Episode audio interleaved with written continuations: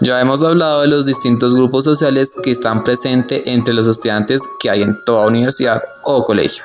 Sin embargo, aún falta mucho, demasiado o casi todo para tener una descripción completa de cómo es la verdadera experiencia escolar o universitaria, sin poder describir a otro grupo de igual de importante como el de los alumnos, los profesores.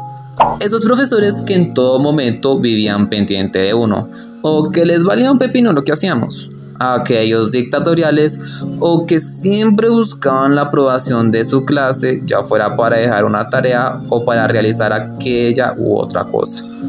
En esta segunda temporada de La Lonchera de Sal, pasaremos de hablar de los estudiantes a los profesores, en especial las personalidades y tipos de profesores que solíamos encontrar en toda nuestra vida escolar o universitaria.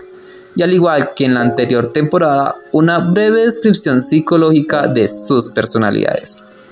Tengan en cuenta que no soy un psicólogo especializado ni nada por el estilo, pero se ha investigado demasiado para este programa. Cada semana encontrará un capítulo nuevo en el que se hable de un nuevo tipo de profesor, sus características, fortalezas y debilidades y cómo era visto por parte de nosotros, sus estudiantes. Bienvenidos a la segunda temporada de La Lonchera de Sal.